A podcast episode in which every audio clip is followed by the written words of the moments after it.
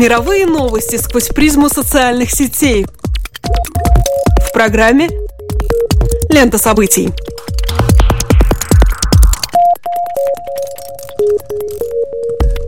Добрый день, дорогие друзья! Вы слушаете Латвийское радио 4, и меня зовут Алексей Гусев. А меня Роман Шмелев, и это дайджест онлайн новостей «Лента событий».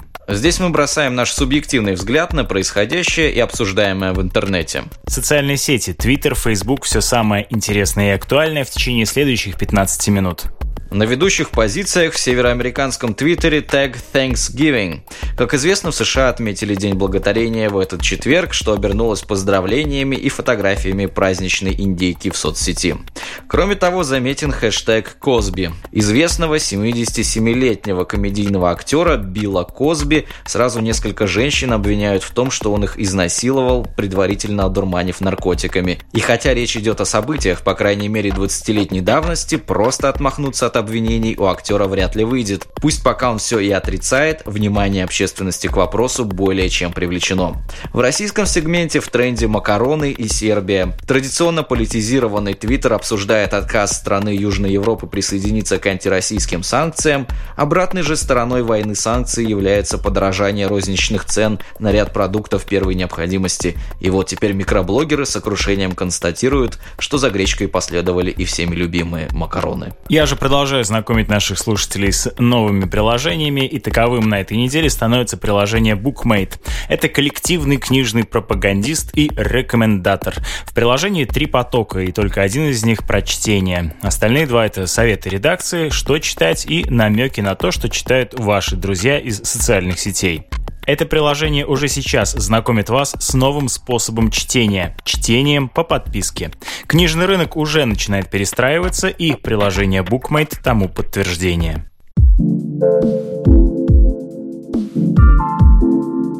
Скандал недели.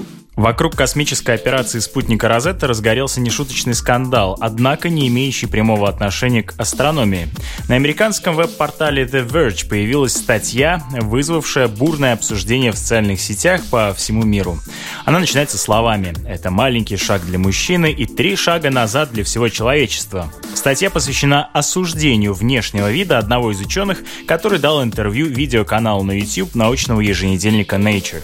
Объясняя историческую значимость космической космической операции астроном Мэтт Тейлор привлек внимание зрителей своей пестрой гавайской рубашкой, узор которой состоял из нарисованных женских силуэтов в соблазнительном белье и вызывающих позах. Многие сочли экстравагантную рубашку не просто видом одежды, но провокационным заявлением патриархального характера. Цитирую издание The Verge. «Это пример унизительного отношения к женщинам, которые отталкивают их от того, чтобы заняться определенной сферой научной деятельности. Увидев такого парня по телевидению, они чувствуют, чувствуют, что в науке их не ждут. Или, например, на работе они встречают вульгарный плакат, который разместили их коллеги и понимают, что их не уважают. Еще в школе одноклассники, а вне школы медиа, прививают девочкам, интересующимся наукой, представление о том, что они заучки и не могут быть привлекательными. Тогда как многие из них мечтали бы работать на НАСА или ЕК. Эта рубашка выражает подобный взгляд, поэтому ЕК должна понести ответственность и выступить с официальным заявлением, пишет обозреватель The Verge.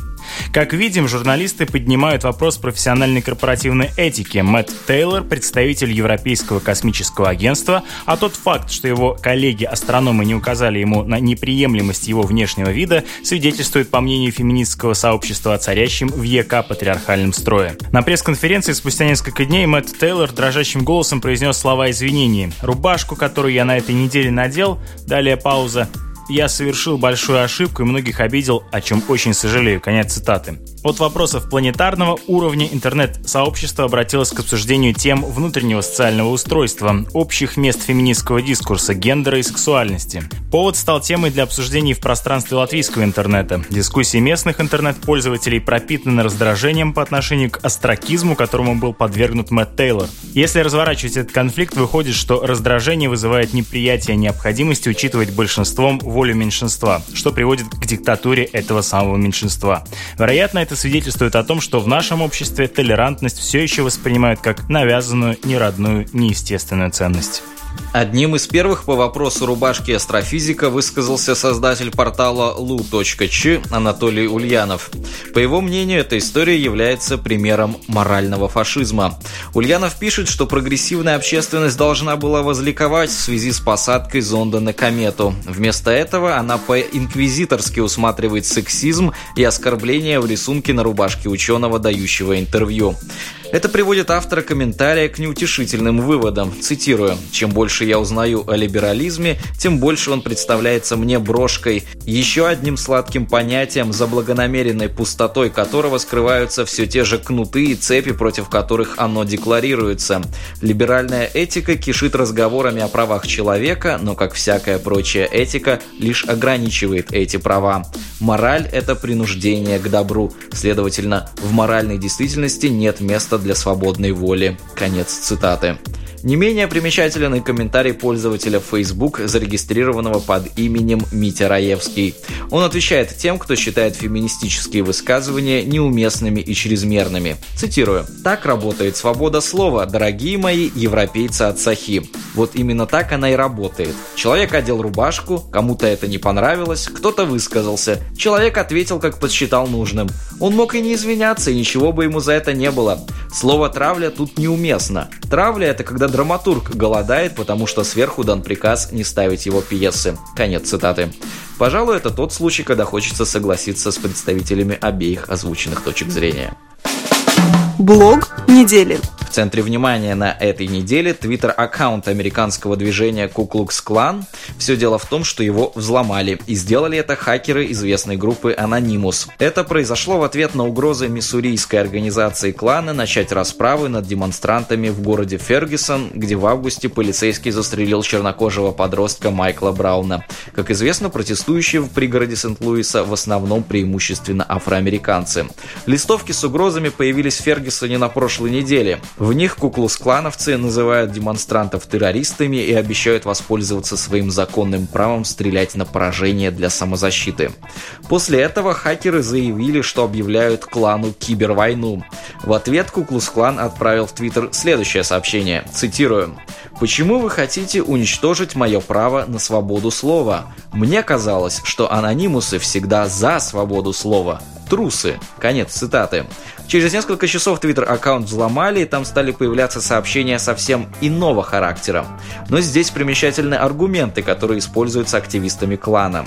По их мнению, свобода слова – это вседозволенность вплоть до обещаний расправы над теми, кто вам лично не нравится. При этом прикрываются свободой слова и высказывают расистские, шовинистические, человеконенавистнические призывы и взгляды далеко не одни члены Куклус-клана.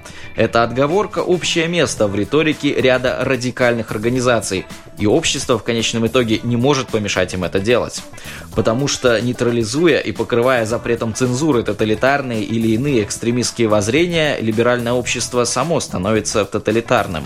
Современный социум вынужден мириться с существованием организаций, которые выступают за полное или частичное его уничтожение. Из этого парадокса не видно выхода, и вряд ли кибервойна интернет-хакеров сможет внести ясность во все перечисленные противоречия. С расширением влияния интернета возрастает уровень эффекта, который могут спровоцировать кибергруппировки. Виртуальные атаки могут совершать внесистемные пользователи и часто оставаться неопознанными. еще один случай с участием другой анонимной кибергруппировки произошел незадолго до парламентских выборов на Украине. Организация Киберберкут взломала киевские билборды и разместила видеоролик, где поверх лиц некоторых кандидатов появилась надпись «Клеймо. Военный преступник». С одной стороны, подобное действие является выражением мыслей некоторой части населения, с другой – побуждение к выплеску эмоционального напряжения, царящего в украинском обществе, и стремление повлиять на исход парламентских выборов. Среди такого рода группировок, влияющих на политическую повестку дня через интернет, Анонимус, пожалуй, является самой известной. Неверно считать, что Анонимус — это шпионская организация. Проанализировав их деятельность, станет ясно, что это и не организация как таковая, то есть не институция, выстроенная иерархически. Да и термин «сетевое сообщество» тоже не вполне точно описывает их структуру. Анонимус устроен по принципу краудсорсинга, то есть использования ресурсов толпы. Есть предположение, что функционирует анонимус следующим образом. Предполагается, что реализацией акций занимаются сами авторы идеи. Если идея кажется привлекательной, ее начинают поддерживать и самоорганизовываться группы хакеров. Журналисты издания Wired, которые были свидетелями одной из акций, организованной Anonymous, сравнивают их с иммунной системой интернета, которая мгновенно реагирует на любую угрозу для организма. В рамках одной операции действуют десятки разных маленьких групп, каждая из которых занимается своей задачей и может вообще ничего не знать о деятельности другой группы. Эмоциональный порыв и знаменитая маска романтического героя-анархиста Гая Фокса, англичанина, который в 16 веке собирался взорвать английский парламент, велят встать в ряды сочувствующих группе свободных интернет-хакеров. Возникает, однако, вопрос об оценке их действий. Как квалифицировать их внесистемную, подчас деструктивную деятельность, как кибертерроризм или борьбу за свободу? А может быть, та ценность, которую мы вкладываем в понятие «свобода», достижима только за счет разрушения всяческих рамок как таковых, таковых и принятие полной ответственности за свои действия. Видео недели. Без малого 200 тысяч просмотров за 4 дня на Ютубе получило видео под названием «Бездомный мужчина записывает свой ежедневный быт». Благодаря знакомству с видеоблогером Джозефом Костелло, бездомный Сэнди из города Остин, что в штате Техас, получил в свое распоряжение видеокамеру. В семиминутном ролике Сэнди показывают зрителю свое место ночлега, тайник для сухой одежды и пару мест, куда он заходит в течение дня. Герой материала сообщает о том, что выходит в интернет из библиотеки, чтобы следить за событиями в Украине и даже учит русский язык. Кроме того, мы узнаем, что у Сэнди есть ученая степень по информатике. Вопреки стереотипам, бездомный утверждает, что не имеет алкогольной или наркотической зависимости. Во второй части материала уже немолодой человек признается, что почти не узнал себя, увидев отснятый материал. По собственным словам, Сэнди представлял, что сохранился куда как в лучшем виде. В кульминационный момент он рассказывает, что потерял все имущество и сбережения из-за своей веры. Его обобрала одна из религиозных сект, чьим активным участником он являлся. Такое не должно происходить, подытоживает Сэнди в конце. Странным образом материал, который сначала выглядел как не совсем уместное развлечение или просто нетривиальная возможность увидеть то, что скрыто от взгляда типичного обывателя, оказывается человечной и искренней историей, заставляющей в совсем иной перспективе посмотреть на собственные жизненные перипетии и дилеммы. Не случайно и то, что Костелло по требованию большого числа пользователей уже успел открыть благотворительную кампанию в пользу Сэнди на GoFundMe. На момент записи нашей программы сумма пожертвований превысила тысячу долларов. Поведение современного интернет-пользователя неплохо описывает бородатый, несмешной анекдот, пуант которого звучит так. Чукча не читатель, Чукча писатель. Мы прежде всего стремимся запустить в информационную сферу сообщения, а не получить или осознать его.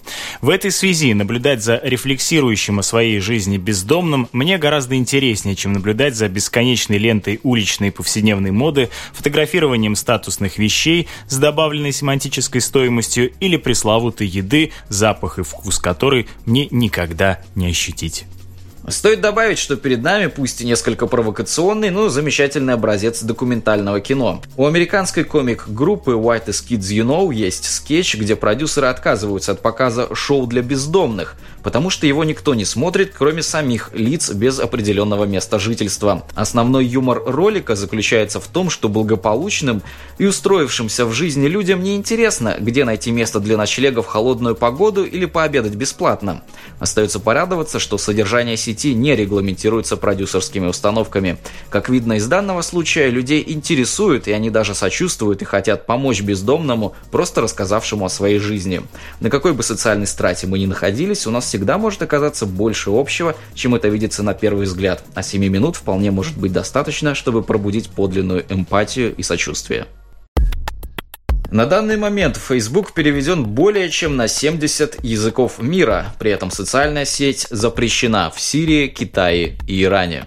Если вы не находитесь в этих странах, то подписывайтесь на наше сообщество на Фейсбуке и следите за обновлениями ленты событий на сайте lr4.lv. С вами были Алексей Гусев и Роман Шмелев. До новых встреч по ту сторону сетевого кабеля.